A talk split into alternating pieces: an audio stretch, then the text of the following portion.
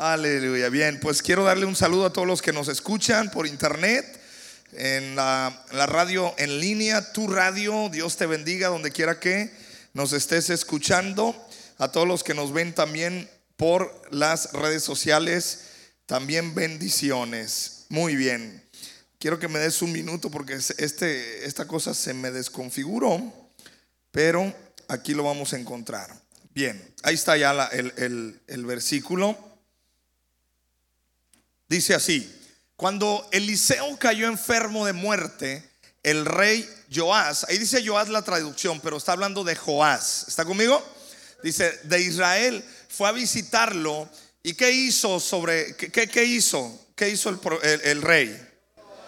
Diga conmigo, lloró. ¿Alguna vez has llorado? Lloró y sobre él diciendo, Padre mío, Padre mío, veo los carros de Israel con sus conductores. Eliseo le dijo, consigue un arco y algunas flechas. Una historia que a lo mejor ya has leído, pero quiero darte otro panorama. El rey hizo lo que se le indicó. Luego Eliseo le dijo, pon tu mano sobre el arco. Eliseo puso sus dos manos sobre las manos del rey, luego le ordenó, abre la ventana que da al oriente. ¿Y qué hizo? Él la abrió, ¿verdad? Y Eliseo le dijo, dispara. Así que el rey disparó una flecha y Eliseo proclamó, esta es la flecha del Señor, una flecha de victoria sobre Aram, porque tú conquistarás por completo a los arameos en Afec. Y luego dijo Eliseo, ahora, ahora levanta las demás flechas y golpéalas contra el piso. Entonces el rey las tomó y golpeó el piso tres veces, pero el hombre de Dios se enojó con él y exclamó, tendrías que haber golpeado el piso cinco o seis veces. Así habrías vencido a, Aram hasta destruirlo por completo. Ahora saldrás vencedor solamente cuántas veces. Después Eliseo murió y ¿qué pasó? Ok, pero seguimos leyendo. Unos grupos de saqueadores moabitas solían invadir el país cada primavera. Cierta vez, mientras unos israelitas enterraban a un hombre, divisaron a una banda de esos saqueadores. Entonces el apuro, en, el apuro arrojaron el cuerpo en la tumba de Eliseo y huyeron, pero en cuanto el cuerpo tocó los huesos de Eliseo, el muerto, ¿qué pasó? Wow, y de un salto se puso de pie. Pidan, bueno, ese es Mateo, esa es otra cosa, ¿verdad? Ahorita seguimos con eso. Te quiero hablar, he titulado este mensaje, no importa, sigo golpeando. Primero vemos al rey con el profeta. Ahora, el profeta representa al Espíritu Santo y le dijo golpea, pero ¿sabes qué? No golpeó. ¿Por qué no golpeó? No sabemos realmente el por qué, pero simplemente dejó de golpear. Y en esta mañana te quiero hablar de cómo Dios tiene grandes bendiciones para tu vida, pero es necesario que tú sigas golpeando. O sea, que sigas adelante. ¿Está conmigo? Ahora, ¿por qué pasa algo curioso? Aquí está la revelación y te la quiero adelantar y, y después te la explico. El profeta murió cargado de unción. Si tú sabes, Eliseo, eh, todos estos días hemos estado estudiando con mis hijos la vida del profeta Elías y Eliseo. me decía uno de mis hijos, yo no quiero ser como Giesi, dice, imagínate, perdió todo por dinero. Le digo, es correcto, perdió todo por dinero, ¿verdad? Y Eliseo fue el que recibió la doble porción de la unción de, de Elías. ¿Sí te recuerdas? Entonces, él tenía una doble porción sobre su vida. Y escucha esto, cuando Eliseo sabe que está a punto de morir, viene este rey y esta es la revelación. Eliseo no solamente le estaba dando eh, eh, una palabra profética para victoria, sino que también Eliseo estaba probando el corazón del rey. Porque el asunto es este, como él sabía que iba a morir, no quería llevarse la unción a la tumba estaba buscando una persona a quien darle. Mira, si Elías tenía la unción, Eliseo recibió la doble porción. ¿Qué porción iba a soltar Eliseo sobre, sobre otra persona? Vele, o sea, dos, cuatro, pues por lo menos la sexta porción. Y sabes, el asunto es este. Estaba leyendo un comentario bíblico y es cierto. Es probable que Eliseo haya visto en el rey la capacidad o la, la oportunidad de soltarle la unción. Pero lo probó. Dijo, ok, golpea. Porque saltó la, tiró la lanza, todo está bien. Y le dice, esta es la lanza, esa, esa, flecha te va a dar salvación, te va a dar victoria. Ahora golpea. yo me preguntaba, ¿por qué le dijo que golpeara? No solamente para traer victoria total, sino porque estaba probando el corazón de este hombre. Y te digo algo, no te, no te debe de importar nada tú debes de seguir golpeando, porque la unción y el poder del Espíritu Santo recae no sobre los débiles, o no, estoy hablando del corazón interno, estoy hablando sobre alguien que no quiere aguantar. La unción, el poder y la bendición recae sobre aquellos que a pesar de las circunstancias siguen golpeando. ¿Sí me explico? Es decir, Dios no te da su unción porque seas bueno o seas malo o porque tengas o no tengas capacidad. A lo que Dios le interesa es tu resistencia. ¿Qué tanto vas a aguantar? ¿Por qué dejó de golpear? No sabemos. A lo mejor se cansó, a lo mejor se le hizo ridículo, porque era ridículo ahí en ese cuartito, cómo estar golpeando unas lancitas así, pues parecía jueguito de niño, ¿no? Y una, dos, tres. ¿Ah? A la una, a las dos, a las tres. Parecía ridículo ese asunto, pero lo que Dios estaba era probando el corazón de este hombre. Yo te quiero declarar en esta mañana, a pesar de las circunstancias, tú eres de los que no se detiene, seguirá golpeando. Alguien dice amén a esto, ¿verdad? Ahora, no me importa, yo sigo golpeando. ¿Sabes por qué? Digan lo que digan, yo seguiré pidiendo. Eso es lo primero. Digan lo que digan, no te debe de importar. Parece ridículo el venir a la iglesia a veces, o parece ridículo para algunos el ponerse a orar y, ay, ¿será que Dios me escucha? ¿Será esto? ¿Y será aquello? Pero sabes, tú sigue pidiendo. El rey de Israel fue al profeta a pedir una victoria. Tú tienes que aprender que no te importa el no para que sigas pidiendo aquello que Dios ha prometido para tu vida. ¿Sabes por qué no tenemos algunas cosas? Digo, dilo conmigo porque no pido. Es bien sencillo, ¿verdad? Pedid y qué. ¿Sabes por qué de repente hay muchas cosas? Porque no pedimos y esto tiene que ver con nuestro corazón y tiene que ver con la actitud del corazón. Muchas veces no pedimos por orgullo y por soberbia. Ay, ¿para qué pido? Para que me digan que no y me den mi seco, mejor me quedo así. Mm. te estás perdiendo algo entonces. Entonces va a venir Dios y te va a decir, mira, pediste una vez, me hubieras pedido tres, cuatro, cinco, seis, siete, ocho, nueve. ¿Está conmigo? ¿No se acuerdan la, usted cuando estaba conquistando, estoy hablando a los hombres, cuando usted estaba conquistando a su esposa? Le voy a dar un consejo, muchachas. Digan que no a la primera. A la segunda, digan que no. A la tercera, digan que no. A la cuarta, más o menos, denle chance. ¿Ah? Bueno, si ya hay algunas circunstancias, también tú debes de ser sabia, hermana, y tú, al primero que te diga, tú di, el que viene a mí no lo echo fuera. En el nombre de Jesús te abro mi corazón. Entra en mi vida. ¿Ah? Pero si eres una muchachita de 18, 19, 20, 21, 22, 23, 24, tú dile, pedid y se os dará. Buscad y se, os hallaréis. Tocad y se os abrirá. Échele ganas. ¿ah? Parece broma, pero es cierto. No sean tan así, chamacas. Y ya no quiero seguir hablando porque no me quiero parecer al, al cura que regañó a su grey ahí, al padrecillo ese. Estaba viendo ayer el video, dije, Padre eterno, quisiera yo también de repente.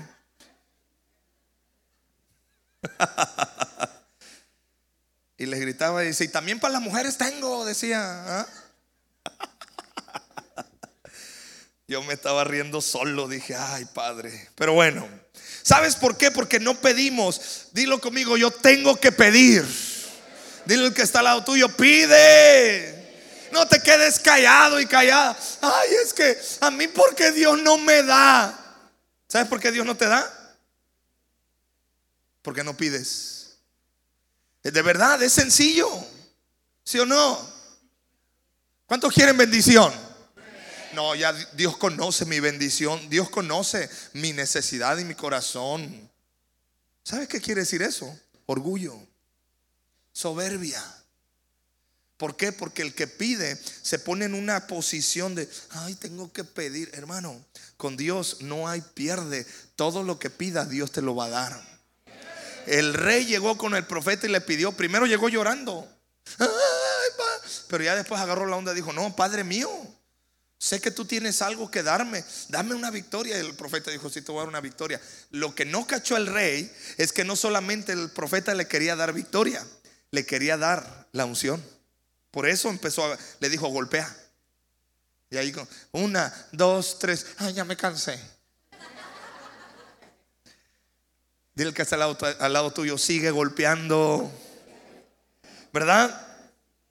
El problema es que hay gente que no recibe porque no pide, espera que los demás adivinen. Sobre todo las mujeres. Uy, mi marido no, no me compró esta ropa. Pues, la hermana. Y hay gente que empieza a decir, este sacrificio que yo hice, espero que se den cuenta de todo lo que he hecho. No se van a dar cuenta. Pide. Hay veces que sí se van a dar cuenta, hay veces que no se van a dar cuenta. No se van a dar cuenta. Cuando tú necesitas algo, tienes que aprender a pedirlo. Hay gente que sabe pedir en el trabajo, pero no sabe pedirle al esposo. Y la mujer tanto que necesita un abrazo, hermana, dígale, abrázame viejito, dame un abrazo. Pero muchas hermanas traen bronca porque este viejo panzo no me quiere abrazar. Pues dígale que la abrace. Y luego las mujeres le dicen, viejito, abrázame, el hombre las abraza, pero ya no es lo mismo porque te lo tuve que pedir. Santo Dios cómprame esto y el hombre se lo compra. Sí, pero no sé, es que yo te tuve que decir que me lo compraras. Padre eterno, ¿ah? Santo Dios. Hay gente que sabe pedirle a los amigos, pero no le saben pedir a Dios. A los amigos le saben pedir dinero prestado y a Dios no le saben pedir bendición. Buenos días. Hay gente que sabe pedir en el trabajo, pero no le saben pedir a los hijos. O hay hijos que no, no saben, le saben pedir a los amigos, pero no le saben pedir a los papás.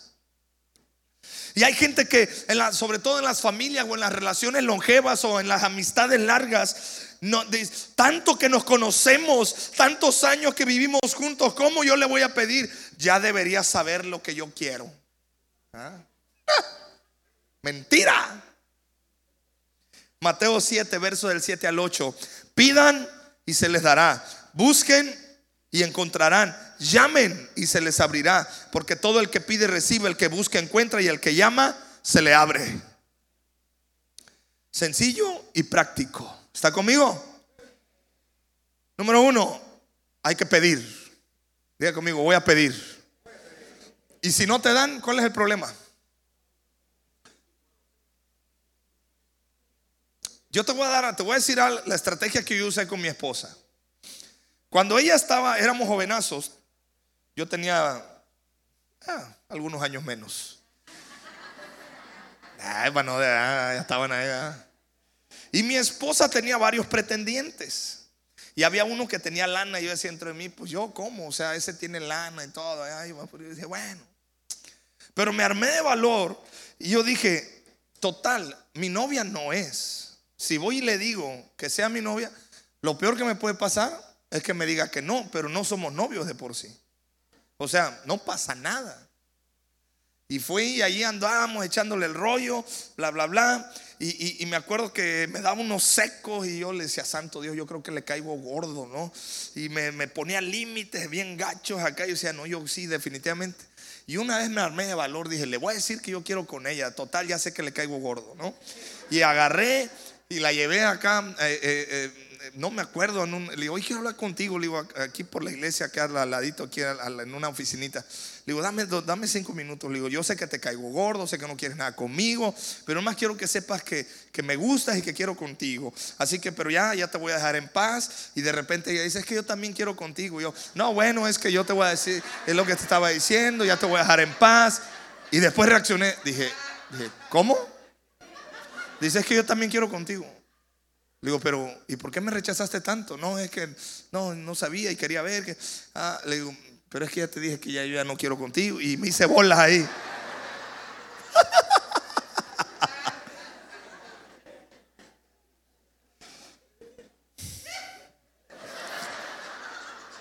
No sé si eso es risa o burla, ¿eh? Eso es bullying cristiano, ¿eh? Hermana, 70 veces 7, por favor. Mira, la gente no pide porque le da pena. Y dice Roberto Durán que la pena es prima hermana del orgullo. La gente no pide porque los van a criticar. La gente no pide porque los van a rechazar. La gente no pide porque ya creen que no se lo merecen. Las críticas esconden una petición muda, reprimida, pero porque cuando uno no pide espera que el otro adivine. Y el otro no adivina, entonces uno empieza a criticar porque le da bronca interna. Decimos co- cosas como, todo lo que yo hice, lo que yo necesitaba era un abrazo. Ni las gracias me dieron. Pide y se os dará. Yo quiero que me digan gracias. Pues pide. Lo que yo necesitaba era que me preguntaran cómo estaba. Pues pregunta. Yo necesito que me preguntes cómo estoy. Pues hermano, pregunta, o sea, también tú muéstrate amigo. La mayoría de las relaciones no terminan por una pelea. Esto está, esto lo tienes que escuchar bien y escríbelo bien. Una, la mayoría de las relaciones no terminan por una pelea, sino por un silencio. Porque no sabemos pedir. ¿Sabes cuándo se empiezan a enfriar las relaciones? Cuando hay silencio. ¿Qué tienes, vieja? Nada. Viejito, ¿cómo estás? Porque los hombres no hablamos, pujamos. ¿Ah? ¿Te gustó la comida? viejito? Sí. Mujer, ¿quieres ir al, al cine? Si quieres, vamos. O sea, se enfrían las relaciones cuando empieza a haber silencio. ¿Por qué? Porque no sabes pedir. Si quieres ir al cine, dile, viejito, llévame al cine. Amén, hermana. Porque las mujeres tienen esa tendencia que el hombre quiera adivinar. Nosotros tenemos dos neuronas, hermana, agarra la onda. ¿Cómo quieres que nosotros pues nos pongamos al tiro? O sea, apenas y... ¿Me explico? Es que mi viejito ya, ya tenemos 25 años, ya debería saber. No, no sabemos. Así Dios nos diseñó. Ah, qué bárbaro, ah. Así Dios nos diseñó. ¿Para qué se casó entonces? Siguiente, no recibimos porque pedimos mal. ¿Por qué no recibes? Porque pides mal. Cuando le dices a tu marido, trátame bien, eso es imposible, hermana, no te va a tratar bien, o sea, no hay una capacidad. Le dices a tu marido, este, debes de conocer mis gustos, Mm, menos. Porque estamos pidiendo cosas, escúchame, pedimos mal porque le pedimos lo imposible al ser humano. ¿Por qué no cambias? Porque Él no puede cambiar, necesita la ayuda del Espíritu Santo. Y le pedimos cosas imposibles. ¿Por qué no? ¿Por qué no? Este, deberías tú de ir a la iglesia. ¿Por qué no quieres ir a la iglesia? Porque necesita Dios hacer una obra. Pedimos mal. Las cosas imposibles, ¿a quién se le deben de pedir? A Dios. Nunca le pidas cosas imposibles a la gente. Buenos días. Muchas veces le pedimos al otro cosas que el otro no puede hacer porque son demasiado grandes. Tú deberías de entenderme, deberías de... No, no, hermano, eso es imposible. Hermano, no. No recibimos porque nos descalificamos. Por eso es pedir mal cuando te descalificas. Bueno, yo quería, si tú pudieras, perdóname que te interrumpa. Este, sé que estás muy ocupado y este, si tú te acercas así pidiendo, el que realmente está ocupado te va a decir, "Chao, bye, gracias, nos vemos." Espero no molestarte. Espero que esto no te cause mucha molestia. Pues ya con eso, ¿qué crees que estás haciendo con la persona? Pues ya lo estás molestando. No te descalifiques. Yo sé que no me lo merezco. Yo sé que soy la, llaga podrida. Sé, ¿verdad? Pues aquí humildemente uno. Pero oye, hermano, nunca te descalifiques cuando vayas a pedir. El rey se acercó al profeta ¡Ah! Como Chabelita se acerca. ¡Ah! No. Y después el, rey agarró la onda y dijo, no, espérame. Después dijo, Padre mío. O sea, no se descalificó, se metió en la posición, dijo, pues este hombre tiene algo que darme. Porque en aquellos años cuando decían padre, era alguien que tenía algo que dar. No te descalifiques. Nunca pidas algo descalificándote. Ay, es que no sé cómo decirle, pero de por sí yo soy bien tarugo, pero podría echarme la mano. Que soy bien tarugo para lo de las computadoras, menso que soy yo, pero ayúdeme a hacer este formato. Vea uno que está viejo, ya no se le pega. Ay, nunca te descalifiques. Buenos días. ¿Sabes? Vamos a tener en mayo, eh, bueno, vamos a apoyar la Cruzada Viva el Fuego en mayo. ¿Sabes que se va a hacer en la, cancha de béisbol? Y a mí me dijeron en el ayuntamiento, dice, a ver si te la dan, dice, porque dijo el presidente que mandé el oficio y le mandé un mensajito. ¿Te acuerdas que tú dijiste que ibas a apoyar a la comunidad cristiana? Ok, échele ganas. Firmó todo. No tenemos, ah, oye, fíjate. No, hermano, nunca te descalifiques cuando pides. Ay, es que mira, yo, vieja mensa, no pues. Nunca pidas con un, como un niñito, nunca pidas como un tontito, como una... No, no, no, no, porque entonces pedimos mal y no recibimos. Otra, ¿por qué pides mal? No recibimos porque pedimos con indirectas. A mí en lo particular, a mí me, desgasta y un poquito me, saca de onda a mí esa raza, ¿no? Porque yo, yo, yo, yo, mi tendencia es ser muy directo. Pero te voy a decir algo, es bueno ser directo cuando pidas. No seas con indirectas. Hay gente que están en el trabajo y dicen, se, se rompió la fotocopiadora. Ajá, y luego. En vez de decir, ayúdame a arreglar la fotocopiadora. Hay otros que dicen, ¿cuánto trabajo tengo? En vez de decir, necesito que colabores conmigo. Otra vez las hermanas, ah, me gustó el vestido. Está bien, está chido, qué bueno. ¿Te gustó? Está bien. Es cómprame el vestido, viejito. ¿Se me explico? Nunca pidas con, ay Señor, yo que soy el más trabajador de, de tus hijos, Padre, mira, este, no, sé directo con Dios. Sé directo con la gente. Quiero que me ayudes en esto, esto, esto y esto. Pum. Si te dicen que no, bueno, no, está bien, pero pide bien. Hay gente, mientras pidas mal, no vas a recibir.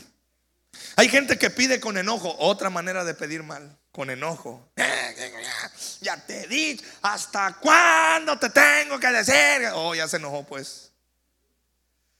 Tú me tienes que dar esto, le demandan a otra persona. Esa gente no recibe nada. Cuando pides con enojo, hay gente que pide enojada. Sabes, la Biblia me habla de Nemías. Nemías fue al rey, le pidió dinero al rey, recursos, y el rey le dio porque él tuvo gracia delante del rey. Tienes que pedir con la gracia de Dios en tu vida. José, un hombre que Dios le dio gracia, le, le descifró el sueño a Faraón y Faraón le hizo gobernador. Tenemos que aprender a pedir porque el que pide, recibe. Diga conmigo, hoy voy a recibir. Pero primero tienes que pedir. Otro punto, hay que pedir con sabiduría. Diga conmigo, Necesito sabiduría. Si Dios te dice, ¿qué quiere? Que Dios no te lo va a decir, pero yo te pongo en esta situación. ¿Tú qué le pedirías a Dios? ¿Un auto último modelo o, o, una, o un terreno para construir una casa y que te dé los recursos? Tú te la pasas rentando. ¿Qué vas a pedir? No, vas a pedir el último, último modelo. La siguiente semana aquí vas a venir a presumirlo. No está mal que lo quieras, pero tienes que aprender a pedir con sabiduría. Para los que yo sé que ya muchos, eh, este año tengo algunas bodas que, aquí en la iglesia. Gloria a Dios por los que se van a casar. Bendecimos tu vida a todos los que se van a casar, ¿verdad? Pero yo siempre en las consejerías prematrimoniales yo le digo a las parejas, no gastes lo que no tienes en tu boda. Da lo que tengas. Y es más, digo, ¿qué prefieres? ¿Gastar 40 mil, 50 mil, 60 mil, 80 mil o hasta 100 mil pesos en una boda donde los que van a disfrutar la boda son los invitados? Porque ¿sabes qué hacen los novios? Llegan y así como llegan, el afán les gana. ¿Sí sabe qué es el afán? Investíguelo. Y ¿ah? yo le digo, gástate esos 40 mil, 50 mil pesos, vete a Cancún. Vete de, ve, disfruta tu luna de miel. Luna de miel, aleluya. Hablando de familia y matrimonios y para los que se van a casar. Luna de miel para el hombre es meterse en un cuarto de hotel y disfrutar a su pareja. Ya entiende qué es, ¿verdad? Pero luna de miel para la mujer, ¿qué es? Pasear. ¿ah? Pónganse de acuerdo, por favor. Si son siete días, son tres días y medio encerraditos en el cuarto, tres días y medio salen a pasear. ¿ah? Ok. No sé por qué estoy hablando de esto, pero bueno. No importa que te hayan dicho que no, tienes que seguir pidiendo, pero pide con sabiduría. ¿Qué quiere decir con sabiduría? Buscar el momento apropiado. Diga conmigo, voy a buscar el momento apropiado. No seas impertinente, hermano. A veces cuando el otro está apurado y vienes y le pides, pues cómo. ¿Ah? Cuando estamos en crisis y el otro y, el otro está en crisis y quieres pedirle, no. Cuando es de noche, ah, o sea, eh, eh, eh, hermanas, este, a ustedes les gusta hablar de noche, ¿verdad? Eh, de noche a uno de hombre ya, ya se le fumigaron el cerebro. Ah, cuando es de noche, eh, no es el momento apropiado. Cuando el otro no puede prestarte atención, que está cansado porque tiene la cabeza con mil cosas, no es el momento para pedir. Pide con precisión y amabilidad, o sea, con sabiduría. ¿Qué quiere decir? Usa las palabras por favor. Usa las palabras yo necesito. Usa las palabras me gustaría que me ayudaras en esto. Sé amable. Sé preciso. No cantinflees. No seas un torrente de ideas que, te, sature. Mira, es que yo quiero esto, pero también quiero.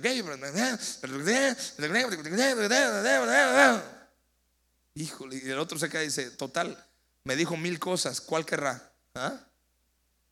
Sé preciso. ¿Está conmigo? Ahora, ¿sabes cuál es la mejor manera de pedir? Ahí te va. ¿Listo? La mejor manera para, para pedir es cuando tú primero das. Cuando tú das, tú tienes una capacidad de pedir. Esa es la mejor manera. ¿Quieres que, ¿Quieres que la gente te ayude? ¿Sí o no? Bueno, porque gente es bendición, ¿eh? no es maldición. Tú tienes que aprender a, ser un dador. Cuando tú das, cuando tú apoyas, cuando tú eres una persona que está continuamente dando, apoyando y sirviendo a otros, eso te da un crédito espiritual para que cuando tú pidas, ¡pum!, recibes. Pero si no das, pero si eres un si eres una persona que no quiere dar, y cuando primero das y luego das y das y cuando ofreces algo, cuando puedes, es cuando conectas con los demás. Hay gente que es demandante pero no es ofertante. Tú y yo también tenemos que aprender a ser ofertantes.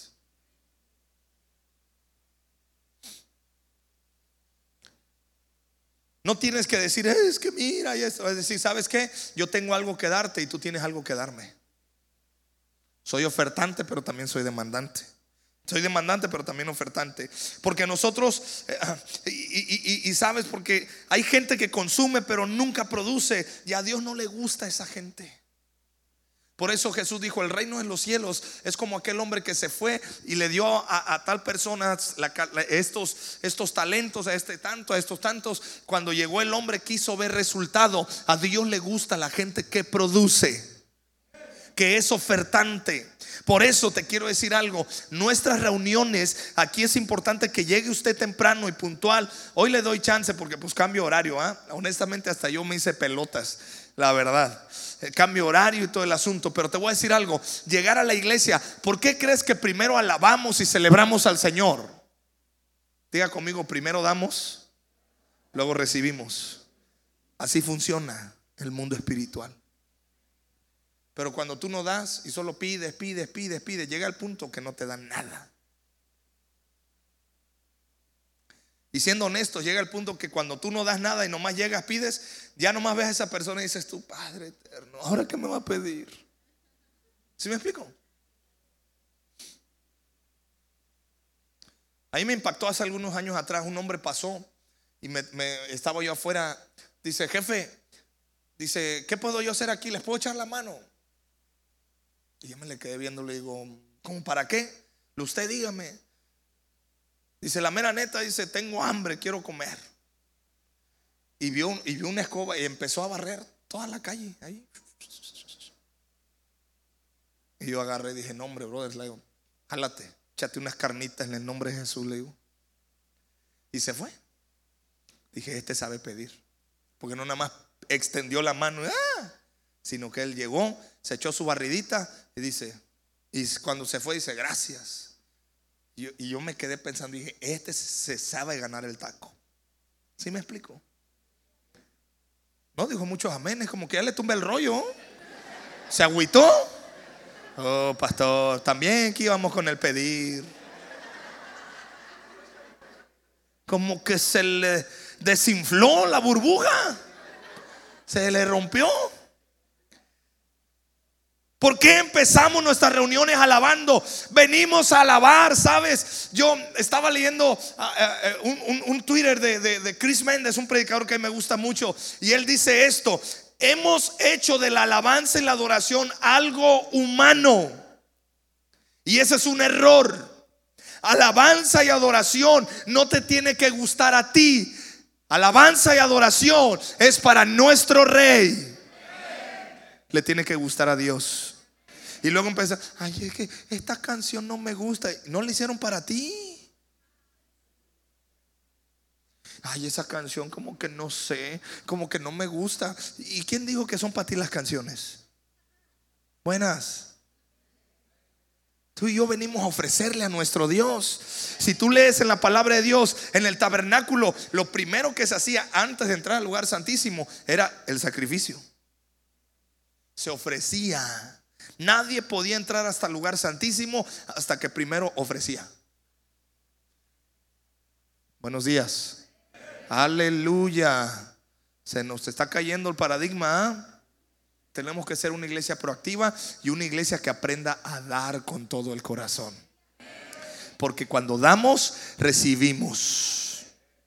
¿Verdad? Cuando le pidas a Dios, entonces pide en grande. Porque tenemos un Dios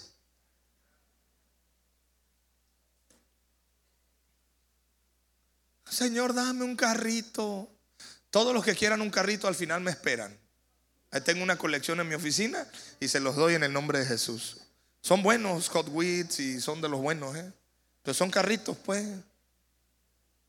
Si quiere una casita, ahí en mis hijos tienen unas casitas ahí que hicieron de papel, se las podemos dar también si quiere.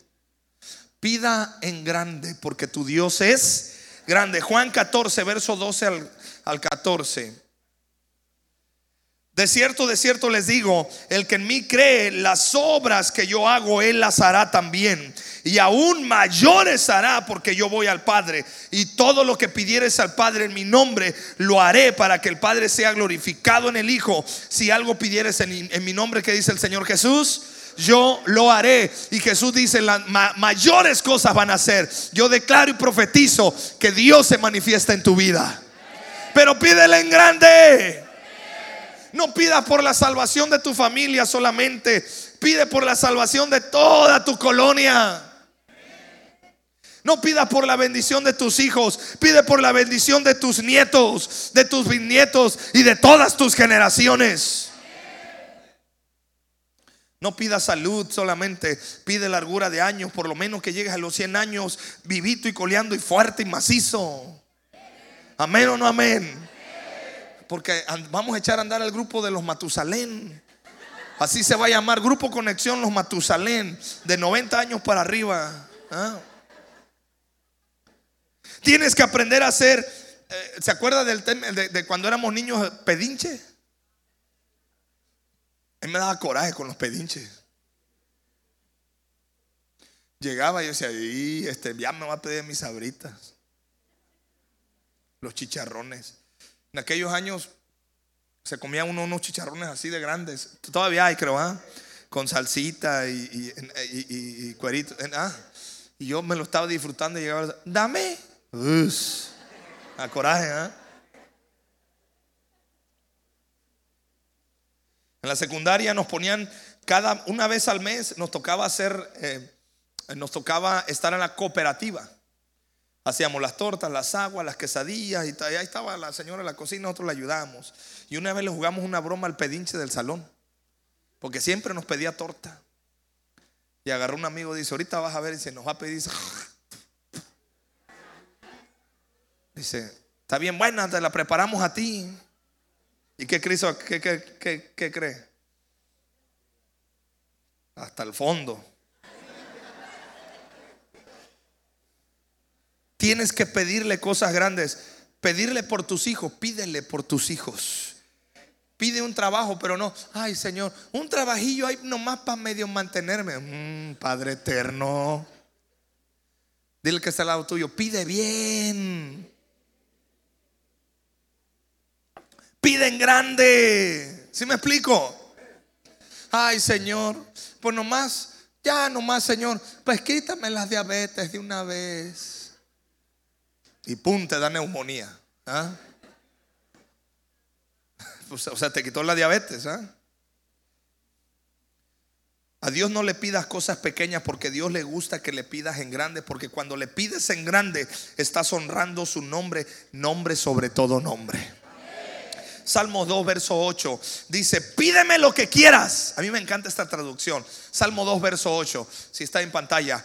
Ah, Salmo 2, verso 8. Si está por ahí, no está. ¿Verdad? Lo pido en el nombre de Jesús. Y si yo lo pido, lo voy a recibir. No está. Bueno, pero ahí está en la Biblia. No le hace. Sigo pidiendo. Así está, gloria a Dios. Pídeme lo que quieras. A mí me encanta esta versión. Fíjate lo que Dios te dice. Pídeme lo que quieras. Te daré como herencia las que todo el mundo será tuyo. Poquitos amén, hermano. Esta era para que usted dijera, gloria a Dios. Aleluya. Lo que Dios te dice es, pídeme lo que quieras. Dios dice, ¿quieres las naciones? ¿Quieres la tierra? ¿Quieres ese trabajo? ¿Quieres ese negocio? ¿Quieres ese, ¿Quieres ese terreno? ¿Quieres esa casa? Dios te dice, pídeme lo que quieras. ¿Quieres sanidad? Ay, Señor, nomás hay para que ande ahí echándole ganas. Y vas a andar todo cuarrango. Ah. Ay, Señor, bueno. Ah. No, quiere estar todo fuerte, macizo. Amén o no amén. Yo ya le he dicho, yo le he dicho al Señor, Señor, mira, yo quiero vivir para ver a mis, hijos crecer, servirte, quiero ver los que se casen, quiero ver a mis nietos. Y luego me quedo, digo, no, bueno, y también quiero ver a los bisnietos. Y ahí ando yo ahí todavía. Porque a Dios le gusta la gente loca cuando pide. ¿Cuántos locos hay acá? ¿Ah? No tengas límites, ¿sabes por qué? No hay barreras culturales. Tú pídele al Padre, dile, Padre, yo te creo. Acá me han dicho que yo pida y yo declaro en el nombre de Jesús que tú harás la obra en mi vida. No me importa lo que me digan, no me importa que me vea ridículo, no me importa lo. Yo voy a pedir en grande. Pide y se os dará. Por eso, hermano, no te importa. Tú sigue golpeando, tú sigue pidiendo a Dios. No me importa mi enemigo, el triunfo es mío. ¿Sabías que victoria no es lo mismo que triunfo? Nosotros somos triunfadores. ¿Cuál es la diferencia entre victoria y triunfo? Cuando Jesús fue a la cruz, Jesús peleó contra el diablo solo. Y él ganó, la guerra espiritual la hizo Jesús, peleó contra el diablo en la cruz, lo venció, lo despojó de su, de su poder, le sacó las llaves de la muerte y del Hades. Jesús venció a Satanás en la cruz.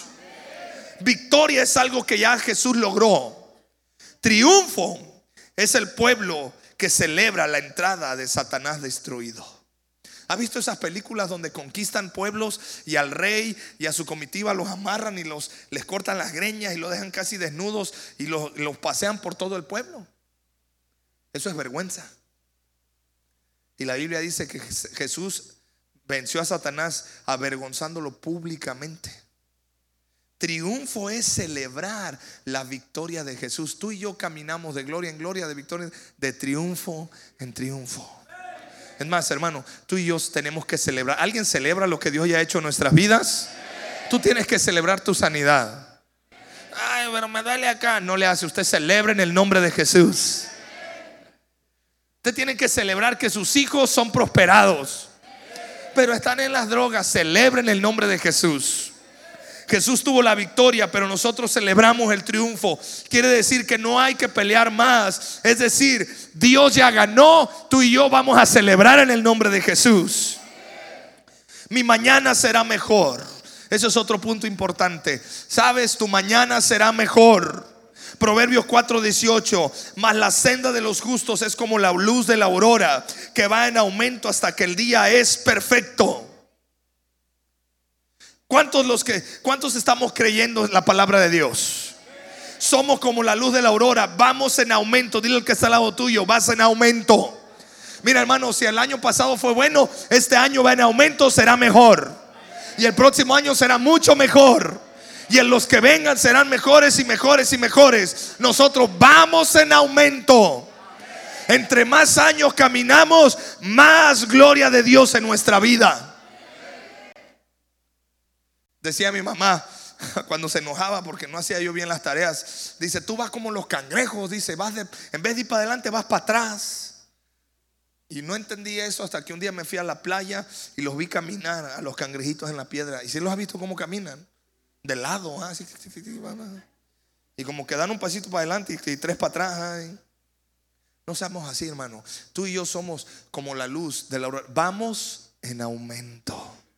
Dile que está al lado tuyo, aumento viene para tu vida.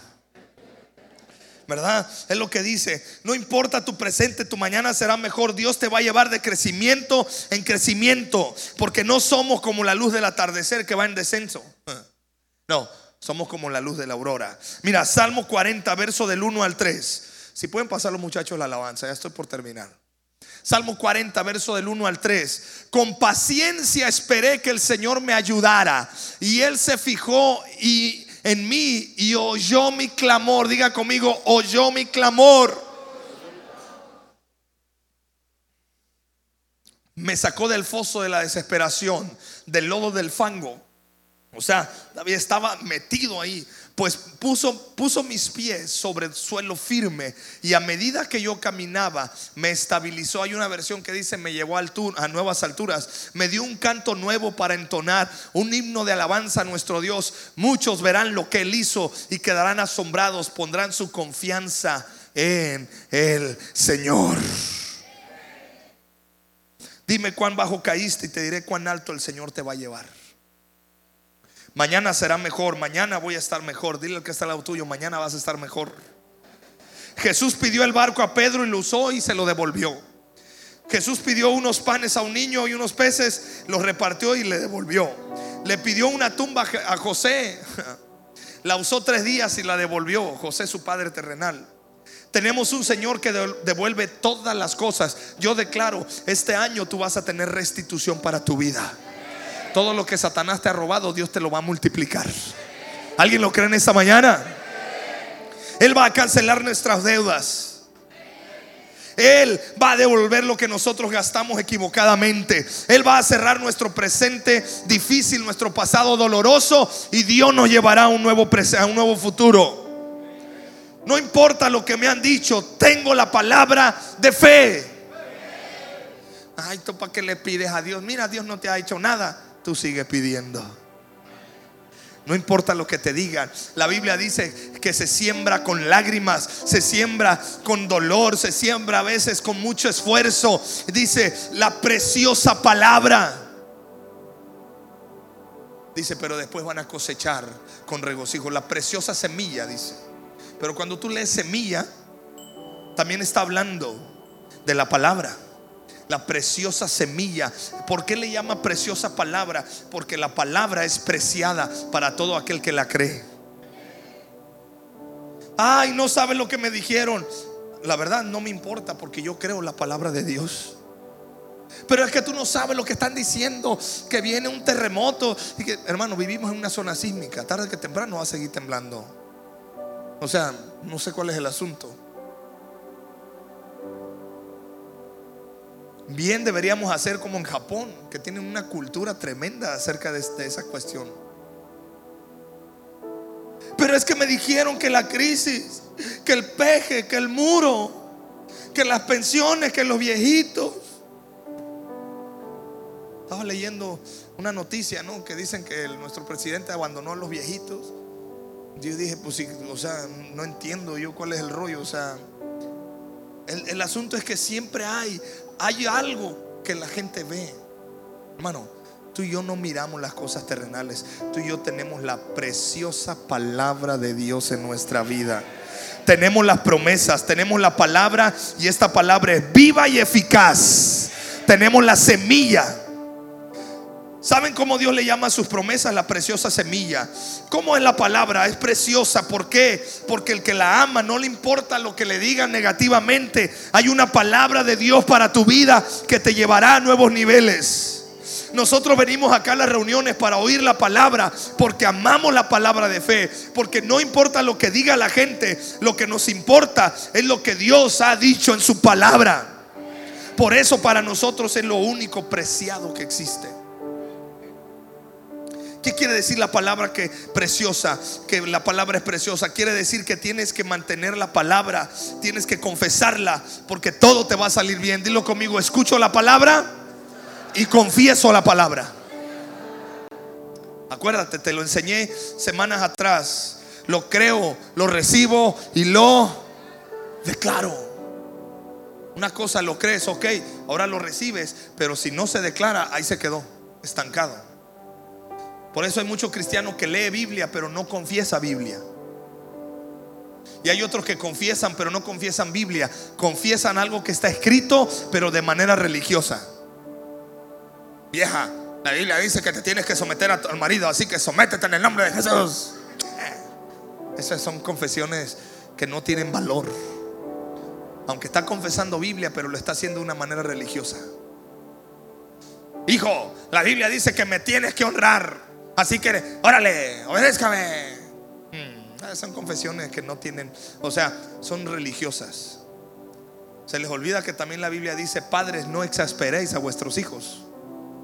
Ah, verdad. O sea, no, usted tiene que confesar la palabra con fe. Oigo personas que me dicen, ¿y ustedes allá en la iglesia por qué dejan que la mujer se maquille? La Biblia dice que la mujer no debe de ataviar. Ah, le digo, no sé religioso, hermano. También la Biblia dice que no juzgues si ya me estás juzgando. ¿Qué hubo? No, y, te la digo más, digo, y de la misma medida que juzgues, vas a recibir. Y entre más me juzgues, me critiques, que Dios te ayude. No creas que quiero que te pase algo malo, pero ojalá se abran los cielos y te caen. No, no es cierto. ¿ah? No, no, no, no, no, para nada. Si tú dices, pero es que, ¿cuál es el problema de muchos cristianos? Venimos el domingo, declaramos, ¡ah! viene mañana, vemos el problema y somos como el rey, solo tres veces y ya. Queda conmigo, necesito carácter. Tú tienes que declarar la palabra, pero tengo problemas y me estoy enfermando. Pero dice la palabra de Dios que Dios es mi sanador y por su llaga yo fui curado. Yo declaro sanidad. pero es que no tengo dinero para pagar, pero mi Dios suplirá todo lo que necesite. No, nada, el problema es que lo hablas el domingo y el lunes, martes, miércoles estás declarando cosas negativas. Tienes que aprender a ser constante en la palabra, declarar todos los días. Tienes que mantenerte en la palabra. Si hoy dices que vas a prosperar, mañana llegas a tu trabajo y dices, voy a prosperar. Y hay gente que dice, ay, que ayer es tan buena que estaba la, la, presencia allá en la iglesia, pero hoy no, hoy me siento mal. Me siento que me lleva la tostada y la Juanita y no sé qué más va y sienten que viene algo malo. No sé, pero me levanté con un presentimiento de algo malo va a pasar. Golpeaste dos veces, tres veces y se te acabó la fe. No, hermano, tú tienes que aprender a ser fuerte, firme y constante. ¿No les ha pasado a aquellos que nunca han hecho ejercicio y se van a hacer ejercicio, corren lo que nunca habían corrido y ya con esa creen que tienen derecho de comer tres veces más?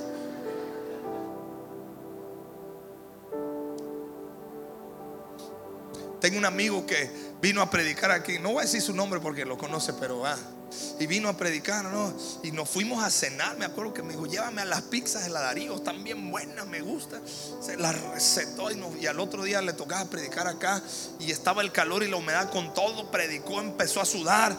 Dice, carnal, sudé las pizzas. Le digo, no, te deshidrataste. Tú no sudaste nada de pizza, le digo. Nomás te deshidrataste, nomás uno se hace uno ideas acá nomás para... Debes de ser constante. Mucha gente dice, ya fue el domingo a la iglesia. Ah, se me quitó la carga que llevaba. Sí, hoy. Pero mañana es otro día. Hola. Buenos días. Mañana es otro día. Cada día tiene su propio afán. Cada día tiene su desafío. ¿Y qué vas a hacer? Debes de mantenerte en la palabra. Debes de estar firme. Aunque no sientas nada, tú debes de declarar la presencia de Dios en tu vida. La palabra de Dios no es por sentimiento, es por fe. Por eso la Biblia dice que el justo por la fe vivirá. No es por vista, es por fe. Ay, hermano, es que yo veo que, ay, yo, no, pues es que no es por vista.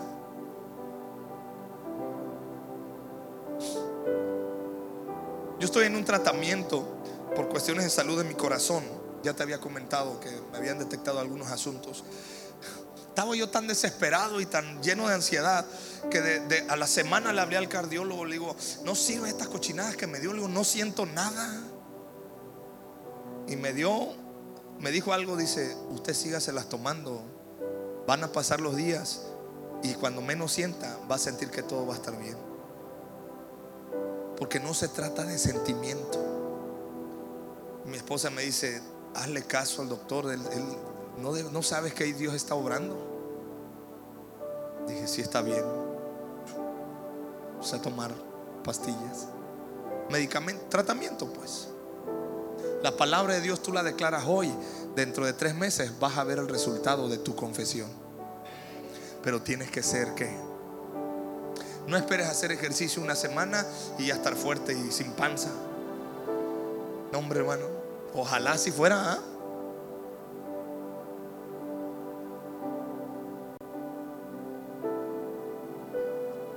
Pero sabes, tu mañana va a ser mejor.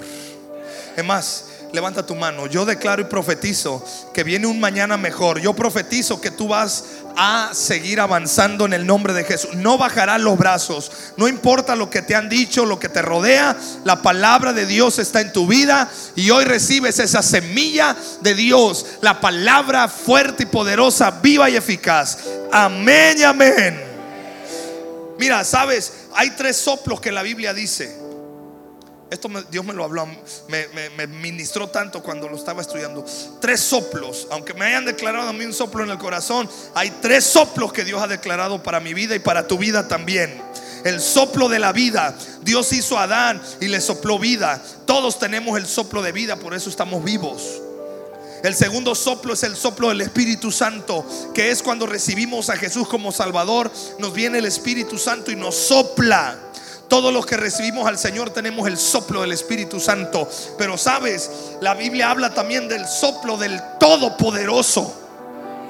Job capítulo 32, verso 8 dice, lo, lo que da entendimiento al hombre es el soplo del Todopoderoso. Hoy tú vas a recibir el soplo del Todopoderoso. ¿Sabes por qué? Porque el soplo del Todopoderoso te da entendimiento, te da sabiduría y te da la capacidad de ir por más. Yo tengo el soplo de vida, tengo el soplo del Espíritu, pero necesito el soplo del Todopoderoso. ¿Alguien necesita eso para su vida? La Biblia dice que el soplo del Todopoderoso te da entendimiento. Así que no limites a Dios. Dile que está al lado tuyo, no limites a Dios. Allí estaba el rey Joás, se enteró que Eliseo, la voz profética de la ciudad, estaba enfermo y dice que cuando llegó dijo, Padre mío, Padre mío, se puso a llorar y dijo, no, no, voy a declarar Padre mío. Padre mío quiere decir, Dios está contigo.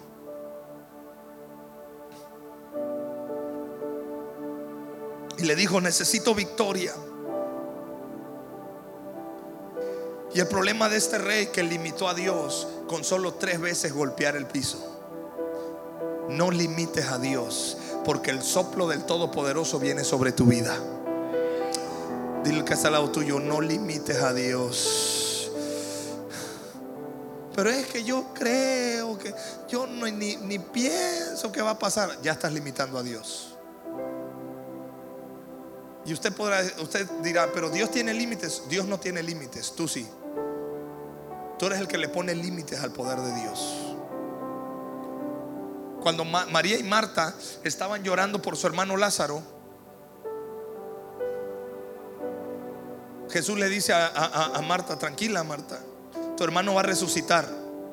Y ella con su religiosidad limitó al poder de Dios. Ah, bueno, yo sé que va a resucitar así en el día de la resurrección de todos los muertos, bla, bla, bla. Y Jesús dice, Marta, cree y verás la gloria de Dios. Y Dios, Jesús dice, abran la tumba. Y Marta dice, ya pesta, ya tiene cuatro días de muerto. A lo mejor hasta ya explotó. O ya está inflado. Y Jesús se queda, se le queda viendo. No te he dicho que si crees verás la gloria de Dios no limites el poder de Dios. Dios lo va a hacer porque Él lo prometió. ¿Cuántas veces vas a, cuántas veces vas a tirar las flechas, hermano? ¿Cuántas veces vas a golpear? ¿Ah? Pero es que hermano, hermano, ya, ya, ya llevo tres años y nada. Sigue golpeando.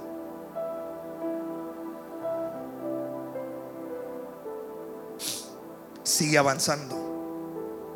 ¿Cuántas veces vas a tirar la flecha? ¿Cuántas veces vas a decir, no me importa, sigo peleando? Tal vez, tal vez Joás se paró porque se cansó, tal vez porque se sintió haciendo el ridículo. No sabemos por qué, pero se detuvo y Eliseo le dijo, te detuviste.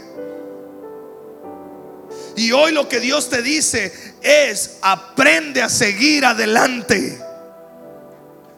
Sigue tirando, sigue golpeando, no baje los brazos. El enemigo es grande, pero es el lugar secreto donde ahí se, se reciben las victorias. Otra revelación de parte de Dios. ¿Sabes dónde se reciben las victorias? Diga conmigo en el lugar secreto. Porque se fue ahí a ese lugar a donde estaba el hombre. Y ahí se hizo todo. Lanzaron la flecha al oriente. Ahí declaró el profeta palabra de victoria. Ahí golpeó. Te digo algo. El lugar secreto es la clave para caminar en victoria. Sigue orando. Sigue clamando. Sigue buscando a Dios. En tu lugar secreto. Y Jesús dijo, todo lo que hagas en secreto, mi Padre te lo va a recompensar en público. ¿Dónde vienen las revelaciones? Una vez a mí me preguntaron eh, en un congreso de jóvenes, oye pastor, ¿dónde han sido tus mejores experiencias con Dios? Le digo, en mis tiempos de oración. Dice, no han sido en la iglesia, he tenido muy buenas experiencias en la iglesia, pero las mejores experiencias, las mejores revelaciones es cuando estoy solo con Dios. Cuando Dios me habla, cuando Dios me dice cosas, cuando estoy orando en el lugar secreto. Esa es una revelación que debes de llevarte en esta mañana. Que cuando venga la presencia de Dios, que cuando venga la visitación del Espíritu Santo, te encuentre orando. Te encuentre de rodillas, te encuentre consagrado, te encuentre leyendo la palabra, te encuentre listo. Y va a decir Dios, este, este es el bueno, este es el bueno. Vámonos. No porque los demás no sirvan, pero es que Dios está buscando una generación que sea resistente y sea inmune a, la, situación que está allá afuera. Pase lo que pase, venga lo que venga, sigo firme. Se te murió un hijo, yo sé que es difícil, pero seguimos firme en el Señor. Fracasaste, sí, puede que haya fracasado, pero no eres un fracasado. El fracaso te enseñó cómo no hacerlo, pero yo sigo adelante, sigo golpeando. Me equivoqué, sí, pero sabes, sigo aprendiendo. Haz del error tu mejor amigo. Haz del rechazo tu fortaleza. Haz del fracaso tu aliado. El rey tal vez, yo creo que el rey se sintió ridículo, pues era el rey. ¿Qué tiene que ver golpear flechas? hermano, ¿qué lógica tú le encuentras golpear flechas al piso? Dame una lógica de eso. Eso te habla de que tú debes de estar consciente y debes de estar atento a la voz del Espíritu Santo.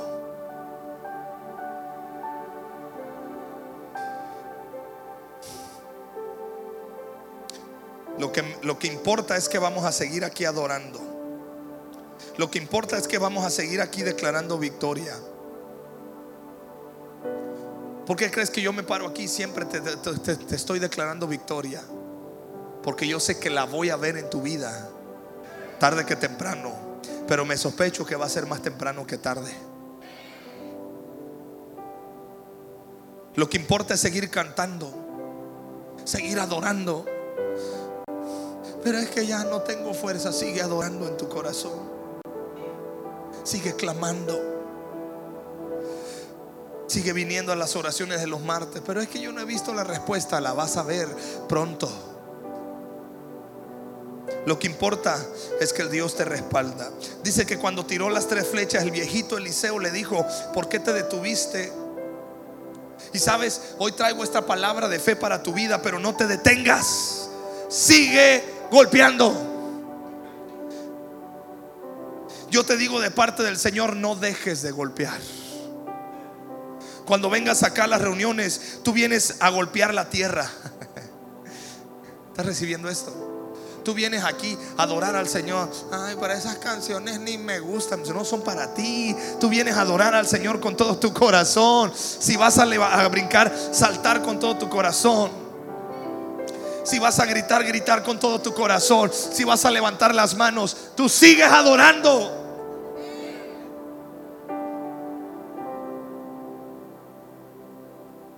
Tú sigues.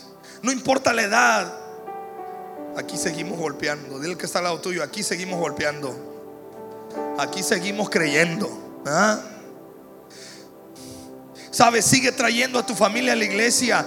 Sigue disparando las flechas. Sigue batallando. Porque esa gente es útil para el Señor. Sigue trayendo a tus hijos. Aunque no quieran venir a la iglesia. Síguelos trayendo traemos a nuestros niños, traemos, sigue mandando a tus jóvenes al grupo Conexión. La peor, discúlpeme, pero se lo tengo que decir. Bueno, no me disculpe, mejor hágame caso. Es la peor tontería castigar a tus hijos de no venir a la iglesia. Ahora no vas a ir a la iglesia, te castigo. Es una, es una trampa en la cual has caído, que Satanás te ha tendido. Prefieres tenerlo en tu casa viendo celular, televisión y tontería y media. Te lo tengo que decir, hermano. Y no, no, no crea que estoy enojado. Pero es verdad. No, sigue golpeando. Sigue los trayendo a la iglesia. Mándalos. Papá, no quiero ir. Ah, no hay celular. Sea inteligente usted también, hermano. Y rápidamente te doy, eh, ya el tiempo nos está comiendo, pero te digo esto, a tus hijos, si tienes hijos de 0 a 8 años, enséñale límites. Sí y no, se acabó. Oye, papá, eh, este, quiero comer, eh, quiero comer esto. No, usted va a comer esto. Tienes hijos de 9 a 15, 16 años. Enséñale sí y no y por qué. No vas a ir a la tardeada. No, no, ¿por qué? Porque esto no es bueno, es un ambiente que no es sano para ti. Ya tienes que decirles por qué. Tienes hijos de 17 a 22, 23, 24. Tienes que aprender a negociar con ellos. ¿Sabes qué? Esto va a pasar, pero tú vas a tener que hacer esto. La negociación. Tienes hijos de 25 a 50 años. Córrelos en el nombre de Jesús.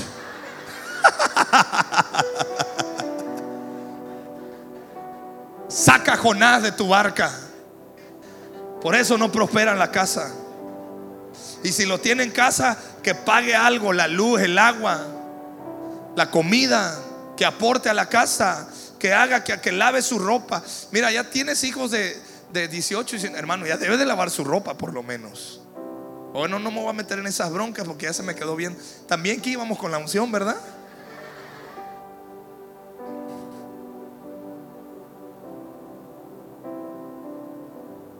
A tus hijos a la iglesia. ¿Sabes a mí qué alegría nos da mi esposa a mí? Cuando vemos, escuchamos, este, vamos en el carro de repente, estamos caminando, vamos, vamos a pasear, mis hijos empiezan a, cantar. Eh, eh, este, eh, la otra vez Elías nos causó una ternura porque estábamos en el carro y, y empieza Elías, yo quiero ser un adorador que siempre busca lo tuyo. Y entonado el chamaco, ¿eh? Va a ser bueno para cantar ese, mi pequeño Hulk. Que se de ley. Y yo me le, y volteé el retrovisor y me dice mi esposa, y el chamaquito estaba ahí, que se deleita en tu presencia, metido. Se me empecé a, a reír, luego se me empezaban a rodar las lágrimas. Yo dije, vale la pena, sigue buscando a Dios. Mi otro hijo Mateo no es tan cantor, ese es más, ese es más analítico, ese le gusta leer y le gusta estar ahí metido en la Biblia. Y empieza a hacerme preguntas medias raras. Si todos estos días te he predicado de Elías, Eliseo, es por Mateo. Me está duro y dale con Elías y Eliseo. Estamos estudiando la vida de ellos. Sigue, sigue. Dile que está al lado tuyo, sigue. Sigue, sigue, sigue. ¿Sabes por qué Eliseo se enojó?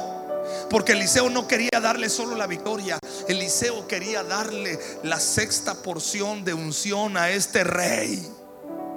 Se la perdió. No te la pierdas. Vi un video en, YouTube que me, me dio risa. Estaba una señora Iban a, ya ve que en Estados Unidos son muy espectaculares al demoler edificios, allá hacen mucho eso. Allá, allá sí aplican la ley de que cada edificio tiene su caducidad. O sea, 50 años ya, aunque esté bueno, ellos dicen, los vamos a derrumbar porque ya no sirve. Aquí en México no es este. ¿Cuántos años tiene? 50. llegan y le hacen. Está bueno, no, síguele, tú dale, te aguanta. ¿Ah?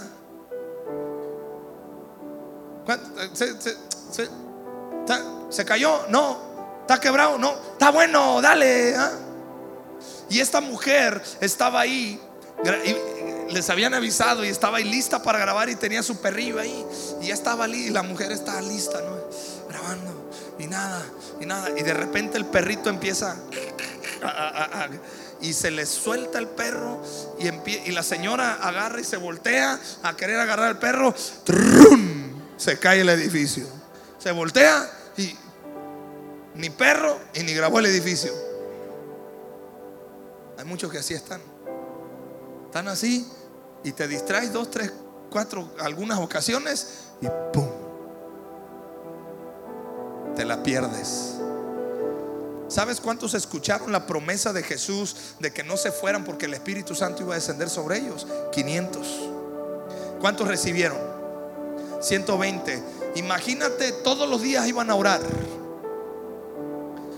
Imagínate uno de, uno de esos 500 que todos los días había ido a orar y de repente le salió un negocio y dijo, tengo que ir aquí a Petatlán al negocio, no puedo ir a la oración. ¿Sabes qué? Hermano Pedro, hermano Juan, disculpe, no voy a poder orar.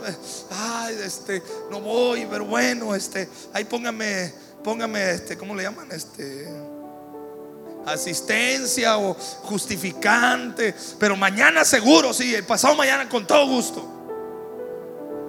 Y no fue ese día, y ese día cayó el Espíritu Santo. Padre eterno. Por eso tú tienes que ser constante la palabra, tienes que ser constante la oración todos los días. Póngase de pie. ¿Cuánto recibimos esta palabra? Yo quiero decirte que para las cosas grandes Dios te va a tomar examen. Te quiero desafiar en esta mañana. Quiero sacar lo mejor de ti en esta mañana con esta palabra. Para las cosas grandes Dios te va a tomar examen y Dios va a ver tu resistencia. Si aguanta poco, Dios dice, solamente te doy una te doy victoria sí, pero te, te quería dar más. No quiero que no quiero que piense que Dios no te va a dar. Dios te va a dar, pero Dios está buscando gente que resista, que aguante, que no se mueve. Hay muchos que a la primera enfermedad y reniegan de Dios. Ay, es que yo pensé que Dios existía, pero ya me di cuenta que no existe. Y reniegan y se van de la fe. Al primer problema y se dan la vuelta y dicen, no, mejor me voy con los atalayos, mejor me voy con los brujos, aquellos sí me hacen buenas cosas. He escuchado gente que me ha dicho, me los topo en la calle a veces, le digo, te esperamos en la iglesia, dice, te voy a decir algo, pastor, desde que me salí de la iglesia, dice, me va bien, tengo carro, gano bien, estoy tranquilo, hago lo que quiero, mi mujer no se pelea conmigo, estoy bien, dice, yo para qué aquí quiero entrar.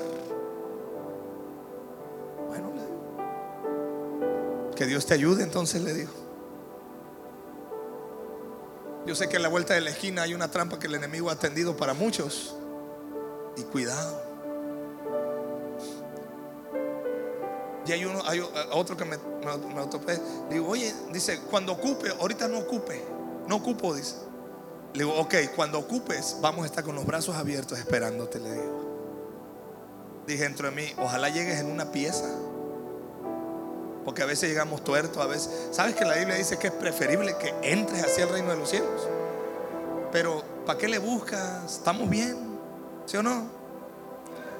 No le ande buscando tres, tres pies al gato. El examen no es cómo se llamaban los leprosos. El examen no es cuántos libros tiene la Biblia. El examen no es cuánto sabes. El examen es cuánto aguantas. Un amén nada más. Los exámenes que Dios te hace, a ver, vamos a dar, a ver, yo sé, vamos a Biblia, a ver, ¿qué tanto sabes de Biblia? No, hombre, Dios no te hace esgrima bíblica. El examen de Dios es cuánto aguantas. Porque te quiero dar una sexta porción de la unción que tenía Elías. Elías tuvo la cuádruple, la doble.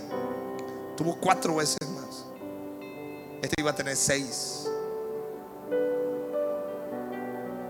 O cuádruple. Pero sabes, muchos se quedan con su victoria nada más. Gracias, Padre, ya me diste sanidad y victoria. Me siento bien en mi casa. Gracias, Señor, me diste. Ay, mira qué bien me siento, Padre. Todo, ay, se me fueron las cargas. Ay, gracias, Padre. Y te quedas con tu victoria nada más.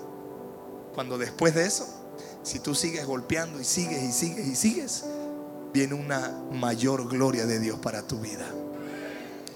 ¿Vas a pasar el examen? ¿Vas a aguantar? Yo no digo que es fácil. No va a ser fácil. Y tampoco estoy mostrándote un Dios castigador. No, no, no. Estoy mostrándote un Dios de gracia. Pero también te tengo que mostrar a un Dios que prueba los corazones. Porque a veces se nos olvida eso. Tenemos una imagen del Dios súper de gracia. Sí, pero también es un Dios que prueba los corazones. Nunca, nunca se me olvida la frase que me decía Roberto Durán. Servir a Dios es echar a perder tu vida. Y yo decía, entre mí, este viejo tan loco. Si servir a Dios es el, es el máximo privilegio que uno puede tener.